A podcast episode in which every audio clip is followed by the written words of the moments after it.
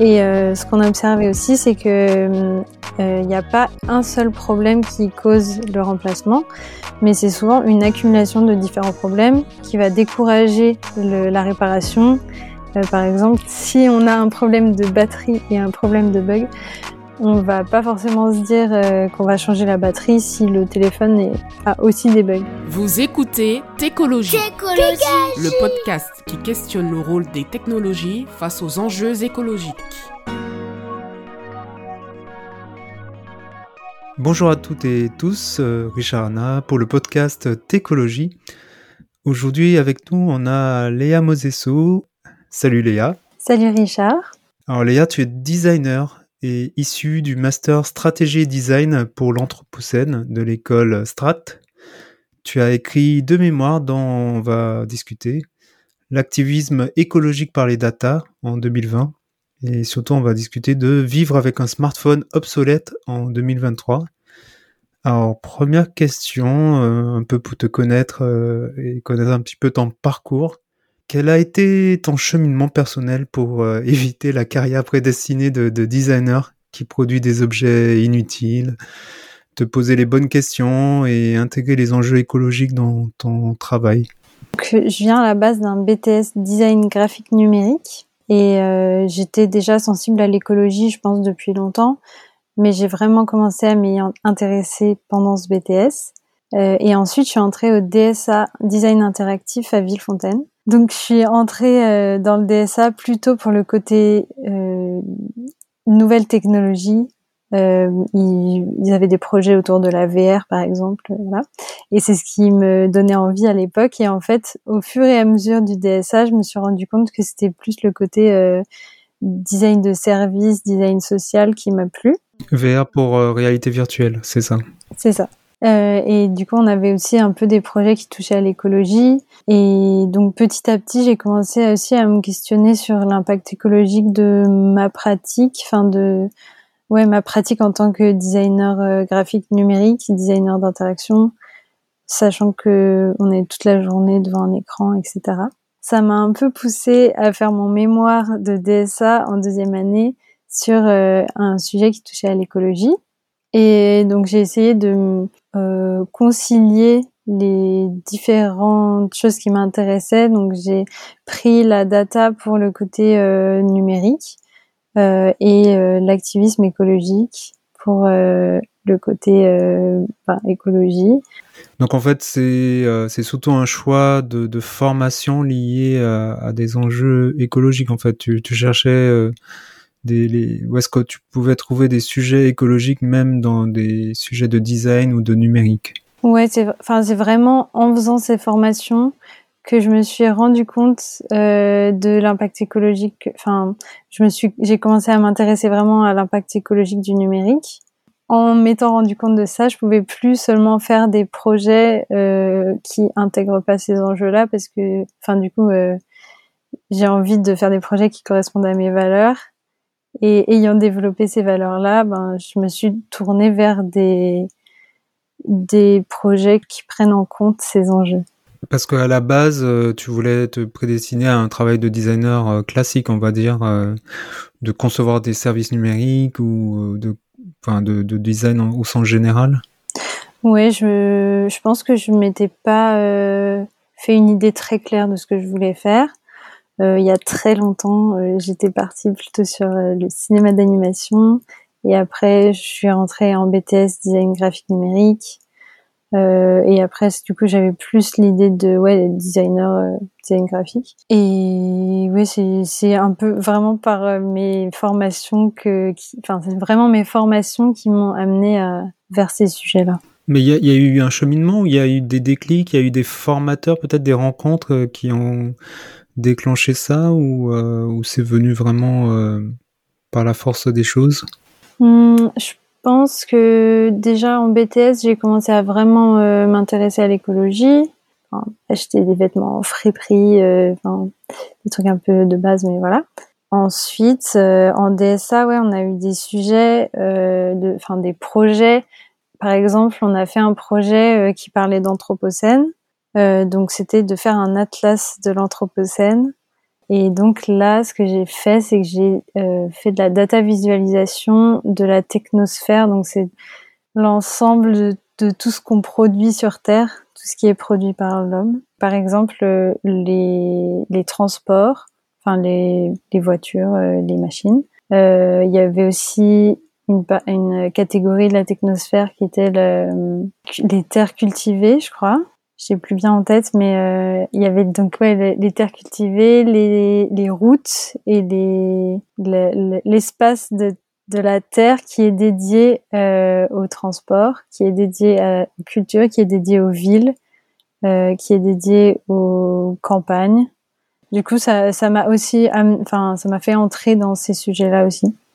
Une idée euh, des ordres de grandeur et de visualiser un peu euh, ce que tu appelles la, technosphère, en fait, euh, l'anthropocène, l'impact de l'homme sur euh, sur la Terre. Ça a été peut-être un choc, c'est ça? C'est une découverte? Ouais, c'était une découverte, un, un, choc, je sais pas, parce que je pense j'avais déjà entendu un peu ce genre de, enfin, c'était pas totalement nouveau, mais ils nous ont quand même, euh, je me rappelle qu'ils nous avaient montré les graphiques euh, exponentiels, le, le nombre de, la population qui augmente en exponentiel, le CO2 qui augmente en exponentiel, il y a plein de graphiques comme ça. Mhm. Euh, je sais plus comment ça s'appelle. Du coup, ils nous avaient montré ça, donc c'était un peu aussi, je pense, pour nous sensibiliser. Ouais, tous les indicateurs qui font partie peut-être de la grande accélération. Euh, c'est un concept de, de l'anthropocène. Et donc, tu as étudié, tu as écrit un mémoire sur l'activisme écologique grâce à la data.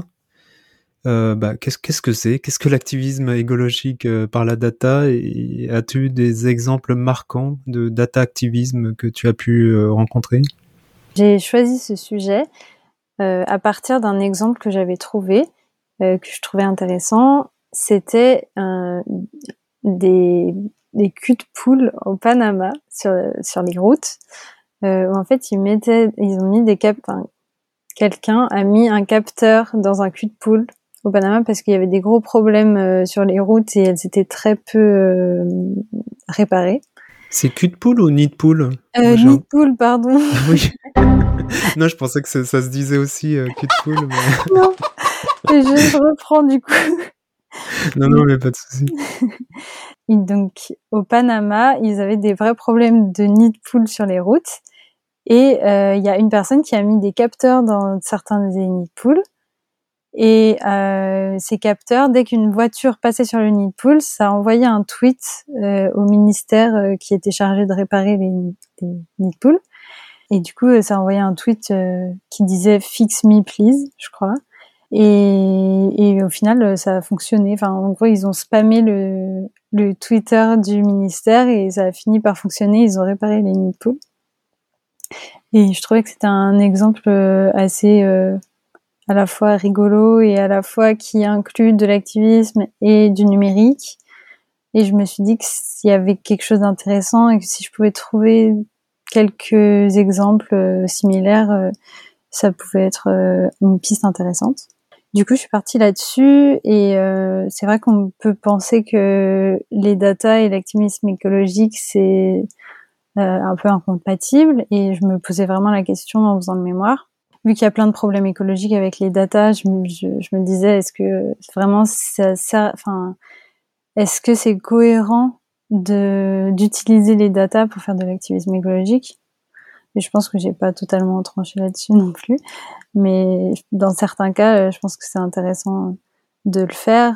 Enfin, surtout en tout cas de d'aider à se réapproprier les datas, euh, à utiliser les données qu'on produit euh, vraiment pour nous, plutôt que de se juste que d'autres personnes les utilisent à nos dépens. Justement, récemment, on avait reçu Louvel Green et Théo Alves d'Acosta, euh, qui avaient parlé justement d'utilisation de la data pour euh, cartographier les banques climatiques. Bah oui, complètement. Et, tu, parlais dans ton mémoire, peut-être un peu plus drôle que les banques climatiques, c'est qu'on peut se tourner vers le détournement et l'humour pour un activisme moins élitiste, plus accessible au plus grand nombre. justement, comment utiliser l'humour et, pourquoi utiliser l'humour? Euh, pour moi, je pense, enfin, juste personnellement et selon ma sensibilité, euh, je trouve que c'est important de mettre de l'humour. Enfin, ouais, c'est important de mettre de l'humour dans ce que je fais parce que euh, c'est c'est ce à quoi je suis sensible et c'est ce qui me permet aussi de supporter euh, certains sujets d'actualité euh, insupportables. Et en fait, d'utiliser l'humour, je trouve en ce moment, ce qui me fait rire, c'est vraiment de quand ça, quand l'humour quand l'humour euh, montre à quel point certaines situations sont absurdes, euh, parce qu'il y en a un certain un certain nombre en ce moment. Et du coup, je pense que j'ai besoin d'un peu de légèreté. Euh, et c'est ce qui ce que l'humour permet d'apporter. Et c'est aussi une porte d'entrée vers des sujets où c'est une manière un peu légère de parler d'un sujet et après on peut creuser un peu plus et s'informer vraiment. Après, je pense que c'est pas euh, possible, c'est pas toujours possible d'utiliser l'humour pour parler de, de tout. Mais euh, en général, c'est ce qui fonctionne sur moi et du coup, c'est ce que j'aime le plus faire. Très bien. Donc, comme je le disais en entrée, euh, en introduction, euh, tu as écrit également un mémoire sur euh, vivre avec un smartphone obsolète, donc plus récemment en 2023. Euh, dans quel cadre as-tu travaillé sur ce sujet, donc sur la, perception de l'obsolescence des smartphones? Donc, dans quel cadre et pourquoi tu t'es intéressé à ce sujet? C'était donc dans le cadre d'un mémoire de master, Master of Science, stratégie et design pour l'anthropocène à Lyon. Et ce master, il est euh, très transdisciplinaire et il, le, je crois que tu les tu les as pas invités aussi dans un dans un épisode? Si, si euh, Alexandre Monin, Diego Landivar et Emmanuel Bonnet. C'est ça. Et du coup, c'est eux qui ont monté le master. Et je crois qu'on a reçu pas mal de formateurs aussi. Ok. J'imagine Gauthier Roussil. Ouais. Marie-Cécile Goodwin. Oui, aussi. Ouais. Donc, euh, ce master, il forme à accompagner euh, les organisations à rediriger leurs activités pour entrer dans les limites planétaires. Et on était invité à se spécialiser sur euh, un aspect parce qu'il y a tellement de choses à traiter. Chacun avait un peu sa spécialité. Et du coup, moi, je me suis intéressée au numérique euh, par rapport à mon passé de designer graphique numérique. Et c'est le sujet qui m'intéressait le plus ou vers lequel je me sentais euh, le plus proche. Et du coup, j'ai cherché un stage dans ce domaine-là et je suis tombée sur euh, un stage euh, proposé par le projet de recherche Limite numérique. Donc, c'est un projet de recherche qui essaye de réfléchir à comment on peut faire un numérique qui entre dans les limites planétaires euh, en repensant les interfaces, en étudiant les usages des, terminaux. Et puis c'est une équipe euh, qui est pluridisciplinaire. Il y a un chercheur en informatique, euh, Aurélien Tabar, une chercheuse en design, Nolwenn Modet, et un designer, Thomas Thibault, qui travaille chez Praticable. Et il y a aussi des doctorantes. Et donc, ils m'ont proposé de faire une enquête sur les raisons logicielles qui poussent les gens à remplacer leur smartphone, à changer de smartphone. Et j'étais vraiment contente de trouver ce stage parce que c'était euh, une des rares offres qui était vraiment alignée avec mes valeurs et qui parle pas seulement d'éco-conception, euh, parce que dans le design on parle beaucoup d'éco-conception, mais eux ils avaient un point de vue plus systémique euh, en prenant vraiment en compte l'usage. Euh, enfin, c'était vraiment aligné avec ce que je voulais faire. Quelle a été la, démarche que tu as entreprise pour euh, enquêter sur ces obsolescences? On a décidé déjà de se concentrer, sur l'obsolescence logicielle, euh, parce qu'il y a déjà beaucoup de travail qui a été fait sur l'obsolescence matérielle et euh, moins sur l'obsolescence logicielle, ou en tout cas quand on parle d'obsolescence logicielle, c'est plus d'un point de vue technique et on parle beaucoup des mises à jour, mais on parle seulement des mises à jour. Et nous, on, avait l'hypothèse qu'il y avait d'autres problèmes que les mises à jour qui pouvaient euh, être euh, la source du remplacement des smartphones. Euh, et du coup, on a commencé déjà par émettre des hypothèses sur quels seraient les facteurs logiciels de remplacement des smartphones. On a décidé de se limiter aux smartphones parce que c'est un peu l'objet emblématique et que c'était bien de se restreindre à ça pour juste une enquête. C'est, enfin, bien de resserrer. et du coup, on a émis des hypothèses selon ce qu'on savait déjà, ce qu'on a lu, selon nos discussions je me suis aussi mise dans l'ambiance un peu du stage en, en utilisant un dumb phone pendant deux semaines. Ça m'a aussi aidé à formuler certaines hypothèses. Et ensuite, j'ai cherché une forme d'entretien qui pourrait correspondre à ce qu'on cherchait à, sortir de ces entretiens.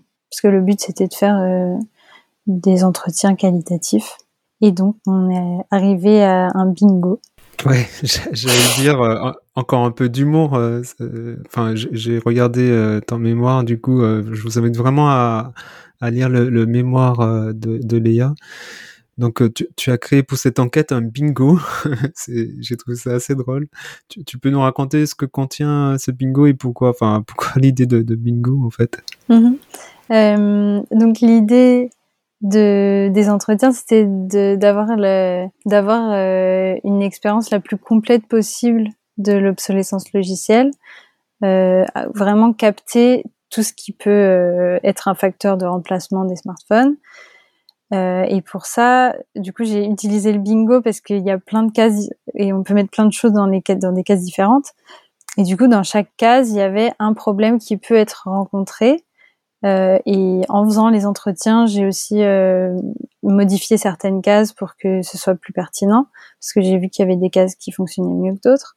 Et, il y avait des cases qui manquaient. Donc... Mais tu proposais vraiment le bingo aux répondants, en fait. Ils le voyaient. Ouais, d'accord. en fait, je proposais, je, je montrais le bingo euh, aux personnes que j'interrogeais et je leur demandais de passer euh, sur chaque case euh, l'une après l'autre. Et si les personnes avaient euh, un, quelque chose à raconter par rapport à tel problème, par exemple par rapport au stockage saturé, elles m'en parlaient, elles racontaient leurs petites anecdotes et euh, ça me faisait mon, mon entretien.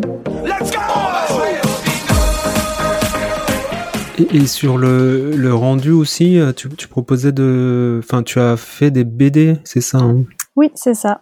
Euh, j'ai fait quelques BD pour raconter euh, des passages d'entretien qui que je trouvais intéressants. J'aurais bien aimé en faire plus, mais j'ai pas eu assez de temps. Euh, mais ça permet ouais de de partager au grand public, on va dire, euh, pour les personnes qui n'ont pas forcément envie ou le temps de lire mon mémoire en entier. En parlant du fond maintenant, quelles sont les principales causes de l'obsolescence des smartphones que, que tu as identifiées? On en a identifié trois.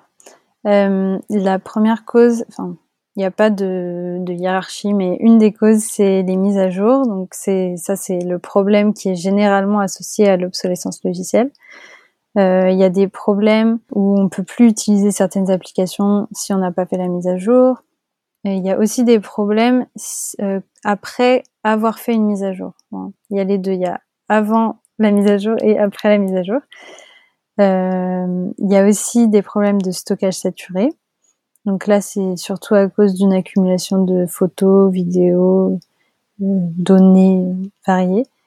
Et aussi à cause de l'incompréhension du stockage, parce que euh, il y a plusieurs personnes qui m'ont dit qu'elles elles pouvaient pas trop faire la différence entre ce qui était stocké euh, sur le stockage interne du téléphone, sur un cloud ou sur la carte SD, et du coup, ça devient plus difficile de supprimer parce qu'on ne sait pas vraiment où c'est stocké. Il y a aussi des données qu'on ne peut pas supprimer, qui sont présentes dans le détail du stockage, mais euh, qui sont euh, détaillées comme autres. Ou, enfin, il n'y a pas vraiment de d'informations sur ces données-là et on ne peut pas les supprimer. Donc, euh, ouais, il y a pas mal d'incompréhension autour de ça. Et puis la troisième cause qu'on a identifié, c'est les dysfonctionnements. Donc là, c'est une catégorie un peu plus floue qui rassemble euh, des problèmes de lenteur, des bugs. Euh, il y a aussi beaucoup d'incompréhension ici, même euh, pour des personnes qui étaient assez expertes, parce qu'en fait, j'étais dans un labo d'informatique, donc j'ai interrogé des doctorants en informatique, j'ai interrogé aussi une ingénieure en informatique, et personne pouvait me dire exactement pourquoi il y a la lenteur ou pourquoi il y a certains bugs. Euh, sur le périmètre des, de l'enquête, c'était souhaité que ce soit euh, surtout des doctorants ou des des personnes proches de l'informatique Au départ, on, voulait avoir des profils variés. Et après, ça s'est fait comme ça parce qu'on n'avait pas non plus énormément de temps pour trouver des terrains d'enquête. mais du coup, c'était, enfin, au final, ça, nous convenait bien parce que vu que c'était des personnes qui s'y connaissent vraiment bien et qui ont vraiment envie aussi de faire durer leurs appareils, euh, ça nous a donné des résultats qui sont peut-être pas du tout représentatifs, mais qui sont euh, très intéressants. Et sur la, la, connaissance des répandants sur les impacts environnementaux du smartphone, euh, est-ce que tu as senti qu'ils qu connaissaient ces impacts-là ou euh, pas forcément? Ça dépend qui. Mais il y en a qui étaient euh, plutôt très sensibilisés et d'autres euh, pas tellement. Ça dépendait des profils. Euh... Euh, je peux peut-être ajouter. Oui, vas-y. on a aussi observé qu'il y avait des liens entre ces différentes causes d'obsolescence. Par exemple, du stockage peut causer de la lenteur ou peut empêcher une mise à jour. Et puis, il y a aussi des liens entre de l'obsolescence logicielle et de l'obsolescence matérielle. Euh, parce que euh, pour la lenteur, il y a des limites de RAM. Donc la RAM, c'est quand même matériel. Et puis le stockage, c'est aussi conditionné par le matériel, même si ça se gère plutôt du côté logiciel. Donc euh, la différence qu'on fait entre logiciel et matériel est pas si nette que ça. Enfin, il n'y a pas une frontière très très nette. Et ce qu'on a observé aussi, c'est que il n'y a pas un seul problème qui cause le remplacement, mais c'est souvent une accumulation de différents problèmes qui va décourager la réparation. Euh, par exemple, si on a un problème de batterie et un problème de bug, on va pas forcément se dire euh, qu'on va changer la batterie si le téléphone est, a aussi des bugs. Alors que même des fois, les bugs sont liés à la batterie, mais on n'est pas au courant. Euh, et du coup, j'ai appelé ça des chemins d'obsolescence. C'est un peu les, les liens qu'il peut y avoir entre différents problèmes. Et un problème peut en causer un autre qui peut en causer un autre qui au bout cause euh, la, le remplacement du smartphone. Euh, et au bout de ces chemins il y a souvent des, des, des implications sociales aussi.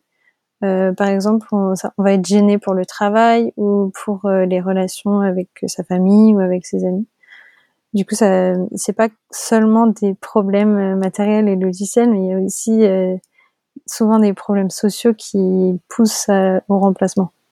Et euh, ce qui est intéressant aussi dans ton mémoire, c'est que les utilisateurs trouvent des parades. Quelles sont ces stratégies mises en œuvre par les utilisateurs pour contourner les problèmes d'obsolescence de leur smartphone?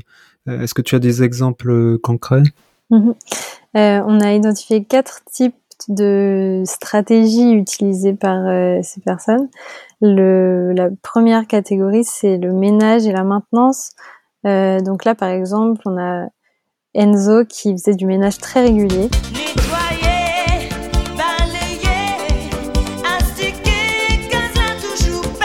Euh, il est un peu dans le minimalisme, donc il avait, je crois, 100 photos sur son téléphone, alors que ça faisait peut-être deux ans qu'il l'avait.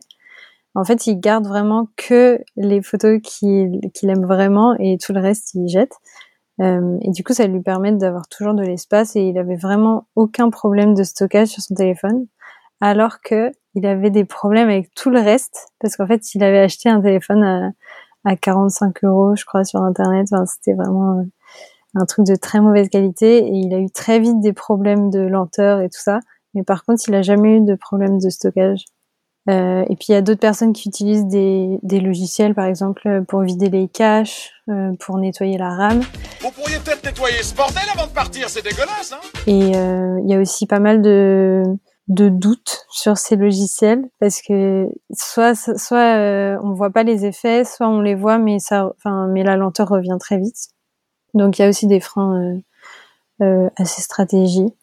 Euh, le deuxième, euh, deuxième type de stratégie, c'est le contournement. Donc là, par exemple, il y a une personne qui a utilisé, euh, qui a téléchargé Netflix via une, un APK. Donc c'est, en fait, ça, ça, permet de pas passer par le store officiel, mais de passer par, enfin, de trouver un moyen détourné de télécharger l'application sans passer par le store officiel. Pourquoi l'installer directement en APK parce qu'en en fait, il pouvait plus télécharger Netflix euh, sur son téléphone parce que euh, il était plus mis à jour. Enfin, la mise à jour était trop. Euh, ah oui, d'accord, ok. Euh, et il y a aussi une personne qui a changé d'OS sur son smartphone. Donc, elle, avait téléchargé Lineage OS, qui est un, du coup un système d'exploitation alternatif. Et ça, ça lui permettait aussi d'avoir les, les, applications à jour parce qu'elle, elle utilisait un Samsung Galaxy S4, je crois. Enfin un, smartphone euh, assez vieux. Et elle pouvait elle, avait plus accès à, toutes les applications dessus. Du coup elle a changé d'OS pour pouvoir avoir accès à ces applications et il y a l'exemple de Snapchat aussi euh, donc il y a une autre, personne qui ne pouvait pas prendre de photos avec son appareil photo et ça marchait que sur Snapchat avec la caméra avant euh, et du coup, elle devait passer euh, par Snapchat pour prendre la photo avec la caméra avant, puis l'enregistrer et ensuite l'envoyer sur une autre application. Enfin, elle pouvait envoyer des photos que comme ça. Le troisième type de stratégie, c'est l'extension. Donc là, on va ajouter des cartes SD ou du stockage, du stockage en ligne pour étendre son stockage. Et il y a aussi des extensions de batterie. Et là aussi, il y a des problèmes d'incompréhension, ben, comme j'avais déjà dit, entre les différents espaces de stockage. On ne sait pas bien euh, ce, qui est stocké où. Et il y a un problème d'effet rebond parce que quand on stocke euh, sur un cloud, on se rend pas forcément compte de, de tout ce qu'on stocke ou en tout cas euh, ça ne nous pousse pas à faire le ménage et à stocker moins et à faire attention à l'ampleur de ce qu'on stocke. Par exemple, il y a une personne que j'ai interrogée qui avait 60 000 photos euh, sur son cloud, sur son téléphone, et elle pouvait y accéder n'importe quand. Mais c'était aussi un choix de sa part parce qu'en fait, elle vivait loin de sa famille et du coup, ça lui permettait de juste euh, pouvoir euh, avoir des photos avec sa famille. Elle adorait prendre des photos. C'est, enfin, c'était aussi un choix de sa part d'avoir autant de photos. Euh, et la dernière stratégie, c'est le faire avec et le renoncement. Donc là, c'est renoncer à des applications ou des fonctionnalités. Et il y a aussi certaines personnes qui ont voulu renoncer au smartphone, donc passer à un dumb phone ou pas de téléphone du tout. Mais à chaque fois, il y avait une raison qui faisait que les personnes ne voulaient pas euh, changer, enfin, voulaient pas abandonner le smartphone. Euh, donc ça peut être le, le transport, pour avoir le GPS. Euh, ça pouvait être les applications de messagerie. Euh, et après, il y a, je sais pas si j'ai eu des cas euh, dans mes entretiens, mais il y a aussi les applications de banque qui nécessitent en général un smartphone pour faire des achats en ligne. Donc voilà, il y a toujours au moins une chose qui fait que on n'abandonne pas le smartphone. Euh, donc toutes ces stratégies là, c'était intéressant parce que ça montre qu'il y a des leviers possibles pour prolonger la durée de vie des smartphones, mais euh, ça reste en général euh, accessible seulement à des personnes qui s'y connaissent bien. et il y a aussi beaucoup beaucoup de freins qui qui empêchent les gens d'utiliser tous ces leviers. Il y a, beaucoup de problèmes dans toutes ces stratégies et il faut vraiment être motivé pour pour les mettre en place en général. Ouais, plutôt que de s'acheter un, nouveau téléphone plus performant. Sur, la question de, de passer d'un smartphone à un dumb phone, ça serait intéressant. Je ne sais pas si tu as, vu des études là-dessus ou des enquêtes. Euh, ça serait intéressant de, savoir justement euh, bah, ceux qui ont toujours été habitués euh, au smartphone. Est-ce que le, fait de revenir à un dumb phone, est-ce que c'est si enfin, si complexe que ça, en fait? Comment ils le vivent? Hmm.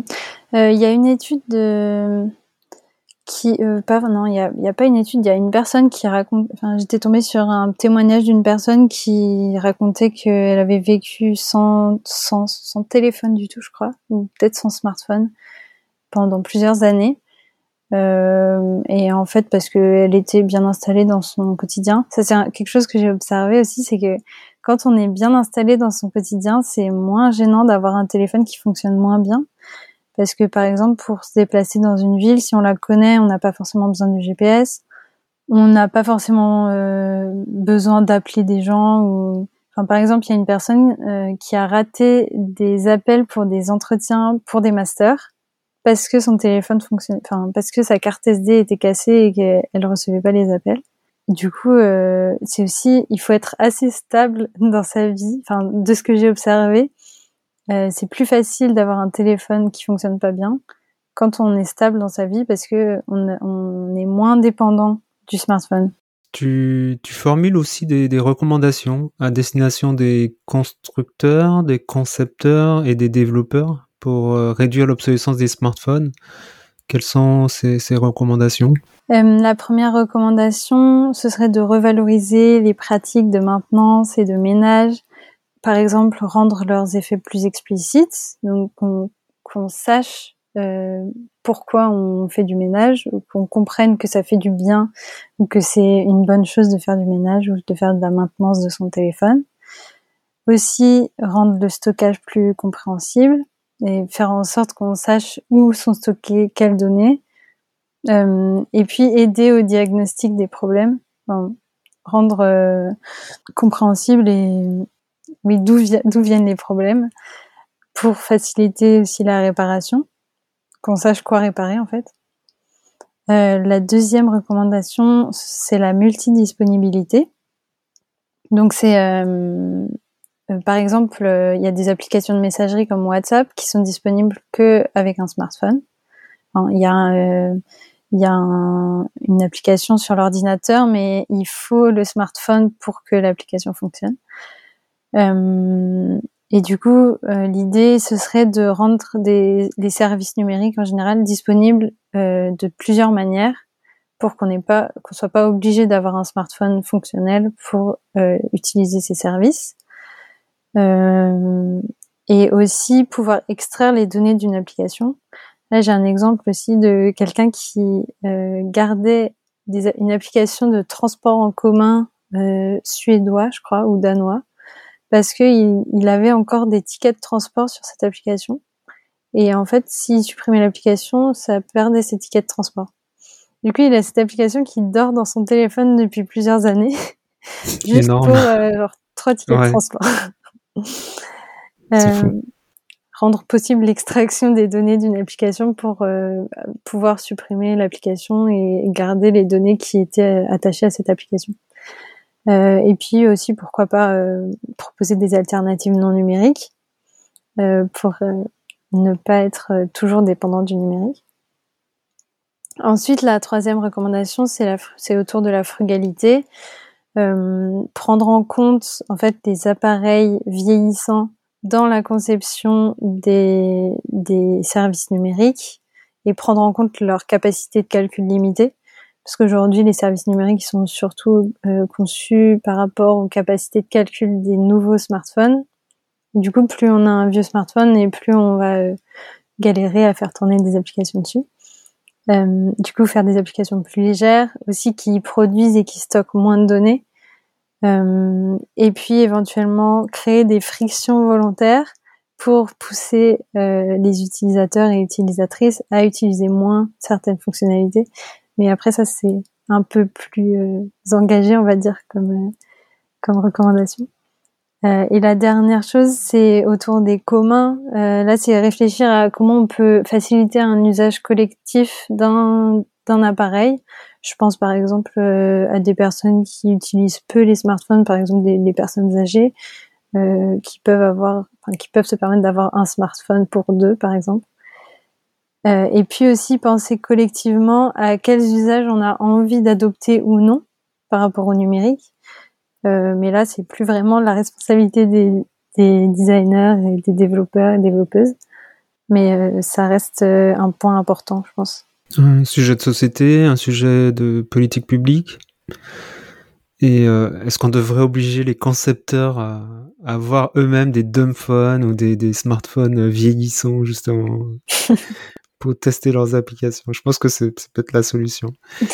Euh, quels sont tes projets euh, actuels ou, ou futurs Enfin, sur quoi tu, vas travailler ou, t'aimerais travailler?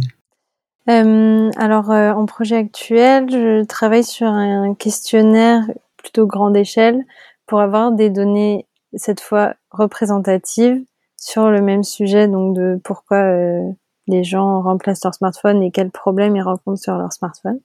Donc ça c'est en cours.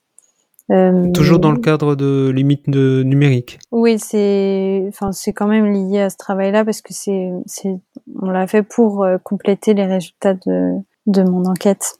Et puis, euh, un projet que j'aimerais, ben, enfin, je pense qu'il y a plein de choses à compléter par rapport à cette enquête. Par exemple, interroger des personnes euh, différentes déjà, juste, je sais pas, des, des gens plus jeunes ou des gens plus âgés, d'autres catégories euh, socioprofessionnelles. Euh, y a, je pense qu'il y a vraiment euh, plein de choses à faire et c'était juste une, porte d'entrée sur le sujet et il y a plein de choses à découvrir.